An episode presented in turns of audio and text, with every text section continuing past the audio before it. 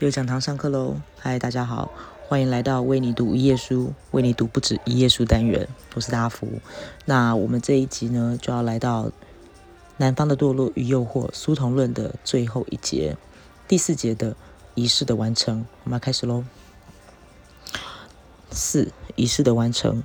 在前面的讨论里，我指出书童十年来的作品已建构或虚构出一个有关南方的民族志学。这本小说小字相承相异志异，大致王朝秘辛，有古典家族的谱系，也有革命阶级的传记。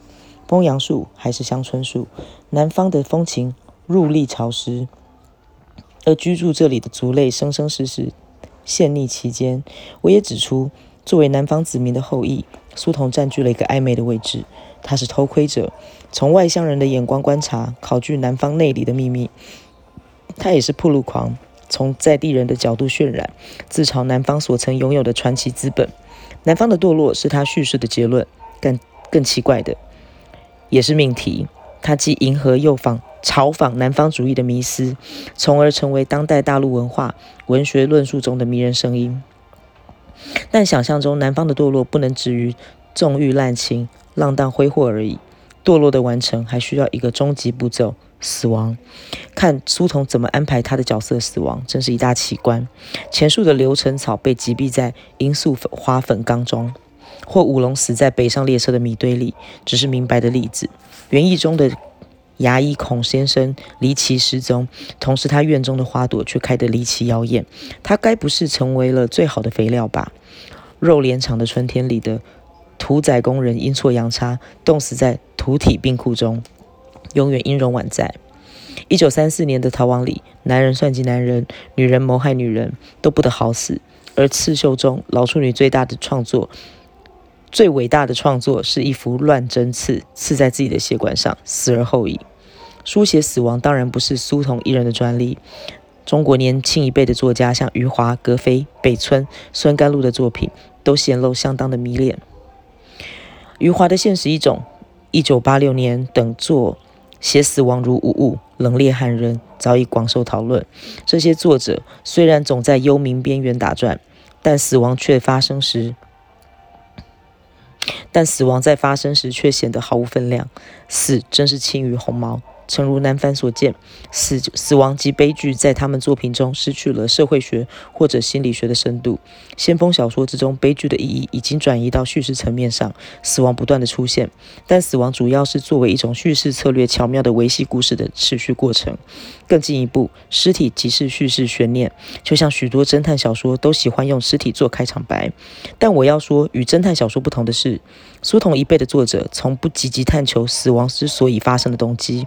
宿命成了最好的借口，而揭开宿命的底牌，所谓权势的根源，其实缺付呃付诸缺如。就极其，他们所爱好的是死亡景象，而不是死亡原因。当苏童把这样的死亡叙事与他的南方颓废美学连成一气，才算别有所得。格非、余华、叶兆言等也是江南才子，但没有人能把死亡附会或复立在南方的庞大绚丽布景上。死亡之余。苏童绝对是压轴好戏，是南方最后的堕落，也是最后的诱惑。我刻意使用“诱惑”一词，因为联想到法国学者布希亚对他的解释。布希亚对文化生产、消费的观察，使他意会到符号的神奇魅力来自于它与指涉物的脱节，并自行衍生繁殖无限新意。换句话说，苏童的南方写作如果成了他的正字标记，正是因为他的南方早已抽空。嗯，早已抽空，需要被指涉的实体悬浮飘荡，却反而摇曳生姿。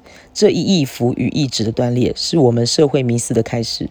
而对布希亚而言，迷思是一种诱惑，而且是死亡的诱惑。当实体、真实、真理、死亡，却又把自己重又构成一种幻象，诱惑就开始了。布希亚的观察，针对西方后现代消费文明而来。自有其历史及理论根源，他的洞见与不见也已迭有定评，断章取义。我以为他的死亡诱惑论可以对苏童的小说世界提供一种说明。玩弄法文“诱惑”的字源，我们可说诱惑是一种牵引、迷失的行径，也是真实或真理。意义王意的开端。当符号自己迷失了，它形成诱惑。真正的南方的堕落与死亡，是苏童小说版南方蛊惑力的前提。他玩弄真真假假的南方情调，风情万种，自不待言。但更要命的是，南方的堕落与死亡本身就可能是一种不断被炒作的迷思，因为南方可能从来没就没有真正存在过。如果南方的存在是虚幻的，南方的死亡也只是一种虚拟，一种诱惑。正所谓死不迷人，人自迷。而我们甘心读着苏童华米的死亡故事，为之着迷不已时，我们也已经加入被诱惑的行列，成为他南方家族的一员了。而我在引经据典，强为苏童做解人时，是在驱除这一诱惑，还是壮大这一诱惑？苏童的小呃，苏童的人物从小到老都是戏弄死亡的高手。一九三四年的逃亡中，那个随洪水飘来的阴尸，大概是最年轻的死亡诱惑象征吧。苏童的少年角色无一不在死亡边缘铤而走险。短片像是《狂奔》《纸》《红桃 Q》《犯罪现场》等，写的都是启蒙故事，但每一个启蒙后的教训，竟是生命生命暴虐的匆促的结束。中篇《刺青时代》是篇中国版的孤岭街少年故事。几个好勇斗狠的孩子在文革中结党械斗。与其说成人世界里的你死我活也许影响了他们，不如说他们对暴力及死亡有本能的好奇与爱恋。他们弄假成真，死亡到底发生了，却依然不能给他们带来真正的教训。以往的伤痕文学讲天外飞来的横祸，身不由己的痛苦。刺青意义的。顾名思义，则是那几个孩子自我铭刻伤痕，预言死亡。刺青正是将死亡化为美学符号，将终极威威胁化为终极诱惑的过程。苏童又有板虚等作，写莫名其妙的祸事，不请自来的死亡。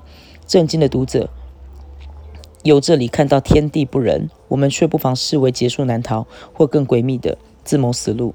在星座白沙里。活得不耐烦的主角为自己布置了一场狂呃盛大的狂欢，然后在众目睽睽之下，在开麦拉快门声中走向大海，而告诉他们我乘白鹤去了，则是老而不死的衰弱老者，诱惑年幼孙辈为他挖洞，好自我活埋而死。临终他一一嘱咐：乘西鹤，哎，乘鹤西归去也。自导自演的死亡游戏真是莫此为甚。我们于是来到仪式的完成。再没有一个例子比这个短片更能说明苏童的南方想象与民族志学调查的暧昧关系，或死亡与诱惑间的秘密引渡。小说中的民族学家下乡搜集民俗故事，无意中听到了撵人鬼的传说。这是地方从上古一直延续至民国十三年的仪式，每三年从活人中抓阄撵出鬼，祭奠族人先祖亡灵。事实。村人呃汇聚祠堂，轮流拈取供桌上的锡箔元宝，念得有鬼符者即为鬼，人鬼者白衣裹身。至于龙凤大缸内乱棍打死，民俗学家感动了，进而主动要求重演撵人鬼的仪式。无巧不巧，他念中鬼符，于是被罩上白幔，移入大缸。民族学家恍惚看见那口大缸，缸上的裂纹和锡钉，还有一寸深的血。血水和青苔，民俗学家猛地尖叫一声：“不，放下我！快放下我！”他站起来踢掉那一匹白幔，双手拍打着衣服、裤子还有头发。他对白发老人说：“这是模拟，这是假的。我是研究民俗的，我可不是人鬼。到这儿就够了，已经够逼真了。但故事到这里还不够。民俗学家离开村子的那夜，仿佛有鬼引路，他终于被车撞死，尸体却在那口缸里找到。警察打开死者遗物。有一个塑料封皮的笔记本，本子上写了写了写满了密密麻麻的字。笔记本中掉出一张锡箔纸，背面画着一个鬼符，还有红墨水写的一个大字“鬼”。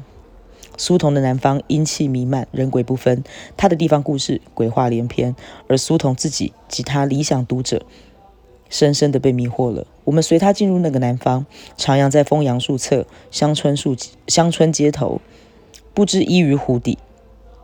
就像那民俗学家一样，我们看着看着，中药陷入诡秘的田野调查密系中，成为南方堕落奇观的一部分。但这是死亡，还只是诱惑。